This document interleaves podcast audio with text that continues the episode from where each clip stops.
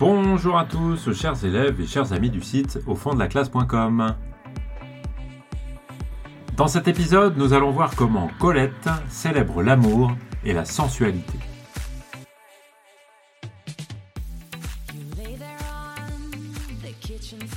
Colette est connue comme une femme très libre, et en particulier très libre du point de vue de sa vie amoureuse. Elle a connu beaucoup d'histoires d'amour, elle a connu des histoires d'amour avec des hommes, des histoires d'amour avec des femmes, et toujours portée par un élan de liberté extrêmement grand qui se retrouve évidemment aussi dans ses livres. Et si on veut reprendre le terme de célébration, euh, de célébration du monde, eh bien, on peut évidemment donner une part importante à la célébration de l'amour, et en particulier à la célébration de l'amour sensuel dans les récits au programme de Colette.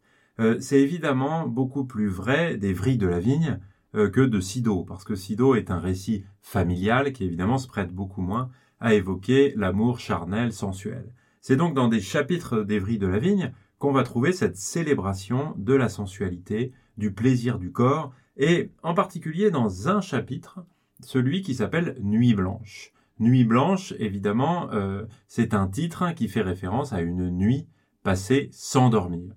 Et Nuit blanche, c'est le récit, plus précisément, d'une nuit passée à deux dans un lit. Un lit dans lequel on identifie assez aisément deux personnages, Colette elle-même, bien sûr, et son amante Missy, à qui est dédié ce chapitre, euh, puisqu'on lit juste après le titre du chapitre Nuit blanche, cette dédicace pour M.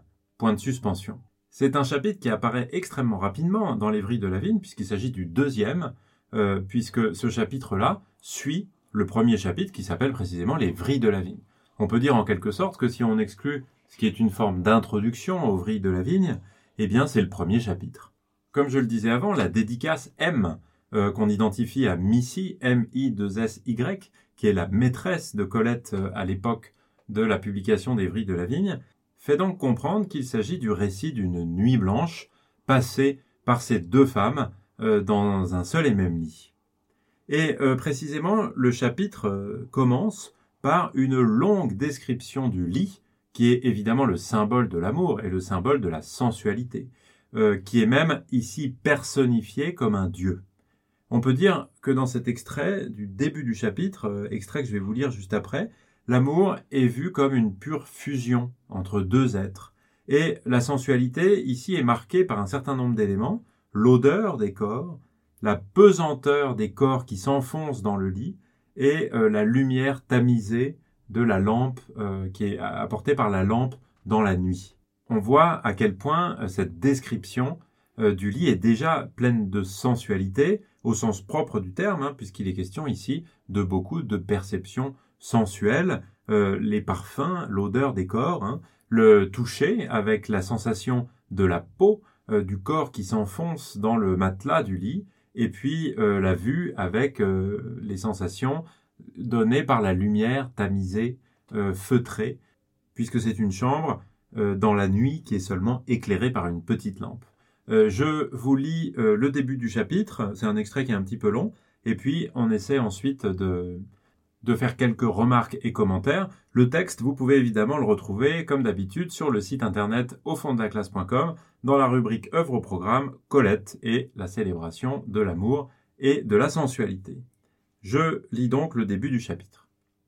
Nuit blanche. Il n'y a dans notre maison qu'un lit, trop large, pour toi, un peu étroit pour nous deux.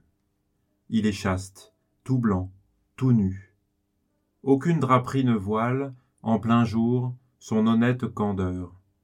Ceux qui viennent nous voir le regardent tranquillement, et ne détournent pas les yeux d'un air complice, car il est marqué, au milieu, d'un seul vallon moelleux, comme le lit d'une jeune fille qui dort seule. Ils ne savent pas, ceux qui entrent ici, que chaque nuit le poids de nos deux corps joints creuse un peu plus, sous son linceul voluptueux, ce vallon pas plus large qu'une tombe. Ô notre lit tout nu Une lampe éclatante penchée sur lui le dévête encore. Nous n'y cherchons pas, au crépuscule, l'ombre savante d'un gris d'araignée que filtre un dais de dentelle, ni la rose lumière d'une veilleuse couleur de coquillage. Astre sans aube et sans destin, notre lit ne cesse de flamboyer que pour s'enfoncer dans une nuit profonde et veloutée. Un halo de parfum le nimbe. Il embaume, rigide et blanc, comme le corps d'une bienheureuse défunte. C'est un parfum compliqué qui surprend, qu'on respire attentivement, avec le souci d'y démêler l'âme blonde de ton tabac favori, l'arôme plus blond de ta peau si claire, et ce santal brûlé qui s'exhale de moi. Mais cette agreste odeur d'herbes écrasées, qui peut dire si elle est mienne ou tienne? Reçois-nous ce soir, ô notre lit, et que ton frais vallon se creuse un peu plus sous la torpeur fiévreuse dont nous enivra une journée de printemps, dans les jardins et dans les bois. Voilà pour cet extrait. Les quelques remarques que je souhaitais faire concernent essentiellement les sens, puisqu'il s'agit ici de célébrer l'amour comme quelque chose de sensuel. Et ce qu'on a ici, c'est bien une collection extrêmement riche de perceptions sensorielles. Et c'est l'ensemble de ces perceptions sensorielles, euh, avec leur richesse, qui font euh, de cette scène une scène extrêmement sensuelle. Alors, on peut commencer avec la vue et évoquer la lumière. La lumière, on la trouve ici au troisième paragraphe, avec la lampe, avec un objet finalement, qui est un cliché, un lieu commun de la poésie amoureuse depuis l'Antiquité, puisque la lampe est souvent présentée comme le témoin euh, des ébats amoureux des amants, ici des amantes. Cette lampe ici, elle est dite éclatante, et puis elle est associée à un verbe un petit peu plus loin, qui est flamboyer. Et toutes ces notations euh, créent un tableau qui montre une atmosphère de lumière tamisée. On est dans la nuit, donc par les fenêtres, le soleil n'éclaire plus la pièce, et cette lumière, si elle flamboie, eh bien c'est qu'elle apporte de la chaleur à, cette pièce, à cette pièce euh, dans une ambiance nocturne qui est évidemment propice hein, dans les représentations euh, qu'on a à l'amour. Une lumière vivante aussi, on peut le dire comme ça, puisque flamboyer, ça signifie ici, on peut dire jeter des flammes euh, par intervalles, avec des reflets éclatants de lumière qui font briller cette pièce, mais briller cette pièce de manière tamisée, de manière, comment dire, entre ombre et lumière, en quelque sorte. Une atmosphère qui est donc tout à fait propice à l'intimité.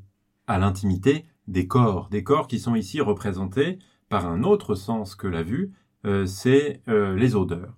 Et les odeurs du corps, ici, elles apparaissent dans le paragraphe qui commence par un halo de parfum.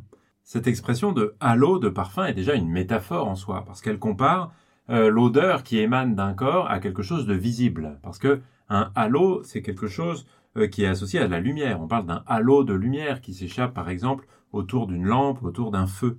Euh, ici, on voit donc que, par cette métaphore, le parfum, l'odeur des corps, eh bien, occupe l'espace, occupe un volume qui se trouve autour des corps. ça montre la puissance de ces parfums, la puissance de l'odeur des corps ici, qui est désignée par le terme de parfum, euh, un terme qui évidemment a des connotations euh, agréables et euh, est lié à la séduction, à une certaine coquetterie aussi, et c'est un, terme qu'on retrouve ensuite hein, avec c'est un parfum compliqué qui surprend, etc., avec d'autres éléments qui permettent d'identifier un petit peu quel est ce parfum, de lui donner une nature relativement précise avec le tabac, l'arôme plus blond de ta peau si claire, euh, et une autre euh, notation ensuite, c'est l'agreste odeur d'herbes écrasées. Euh, dans tous les cas, ici, le tabac et les herbes écrasées, eh bien, liés au mot arôme, font penser à quelque chose de très agréable et à un parfum qui est extrêmement riche. Euh, bien sûr, tabac ici, il ne faut pas du tout l'associer aux connotations négatives que le terme peut avoir aujourd'hui, hein, parce que le tabac, encore au XIXe siècle, c'est un produit dont on méconnaît, ou en tout cas dont on ignore euh, volontairement ou pas euh, les côtés néfastes pour la santé, et qui est lié plutôt à du luxe, à un parfum qui est riche, qui est très agréable, et qui propose d'ailleurs une grande variété. Et ici donc, tabac et les odeurs d'herbes écrasées, eh bien, fournissent une sorte de définition à ce parfum, une définition qui montre la richesse de l'odeur euh, de ces corps et leur euh, dimension est extrêmement agréable évidemment euh, à, sentir au nez des deux protagonistes de la scène. Et il est clair que on parle bien ici du parfum des corps avec ces expressions ce santal brûlé qui s'exhale de moi Et ce sont des sensations qui sont liées à un certain plaisir, hein, puisqu'il y a le souci euh, de comprendre, de faire la différence entre tous les parfums qui forment euh, ce parfum-là, euh, qu'on le respire attentivement, je cite le texte, pour essayer de faire la différence entre ce qui vient de mon corps et de ce qui vient de ton corps, chose impossible, ce qui va nous mener à ce qu'on veut dire après, c'est-à-dire la fusion complète qu'il y a entre ces deux corps.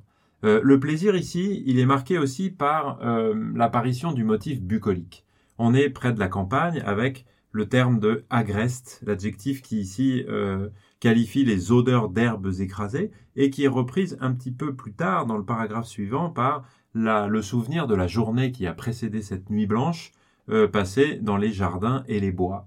Et donc on a ici une atmosphère bucolique, une atmosphère euh, champêtre qui est liée au plaisir des amants et à des sensations qui sont évidemment agréables.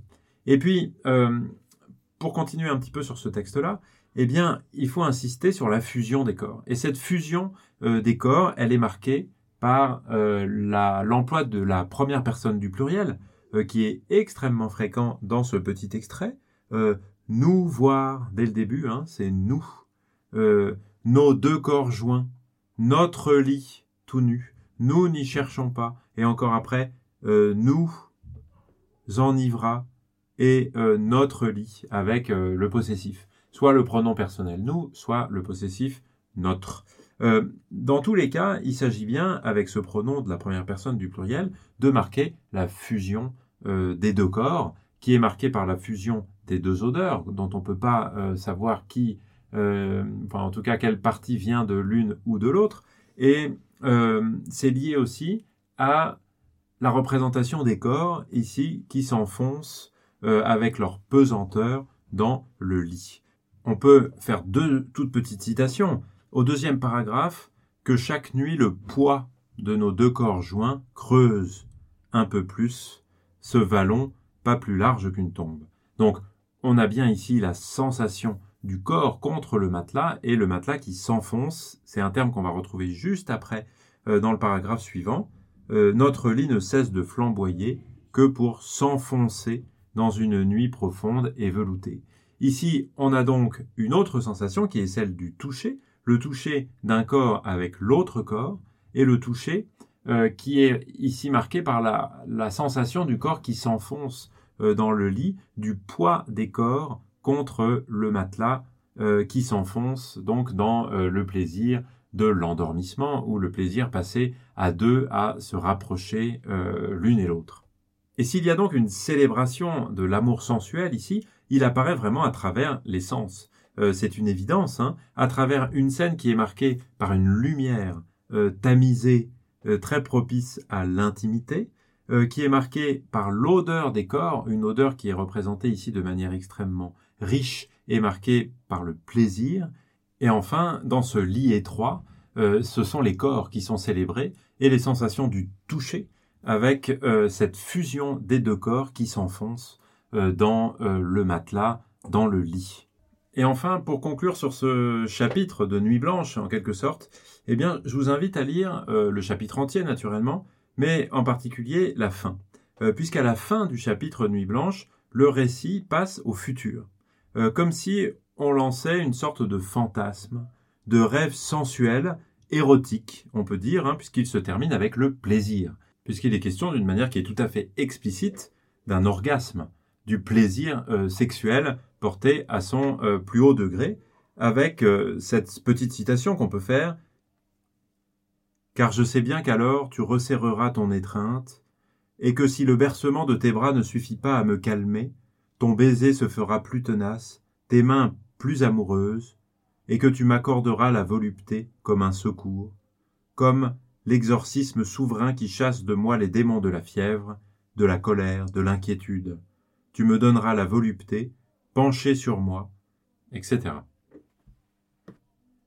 On a donc ici, dans cet extrait, euh, le récit d'un fantasme, le récit d'un rêve sensuel, érotique, hein, qui se termine avec le plaisir, ici la volupté, avec une certaine ambiguïté, mais qui est certainement liée aux éditions, en réalité, puisqu'il n'y a qu'un seul passage ici où on peut déterminer le genre du partenaire ou de la partenaire de Colette, hein, c'est l'adjectif pencher, pencher sur moi, le participe passé pencher sur moi. dans certaines éditions que j'ai trouvées, on trouve un accord au masculin et E accent aigu, et dans d'autres et E. Euh, il faudrait trouver évidemment ce qu'il y a dans le texte original, dans l'édition originale, et puis évidemment dans les manuscrits de Colette. Euh, en tout cas, on peut quand même raisonnablement identifier ce personnage à une femme et non pas à un homme, et euh, à cette femme, à Missy. La fin du chapitre Nuit Blanche est en tout cas très franchement érotique, on peut le dire comme ça.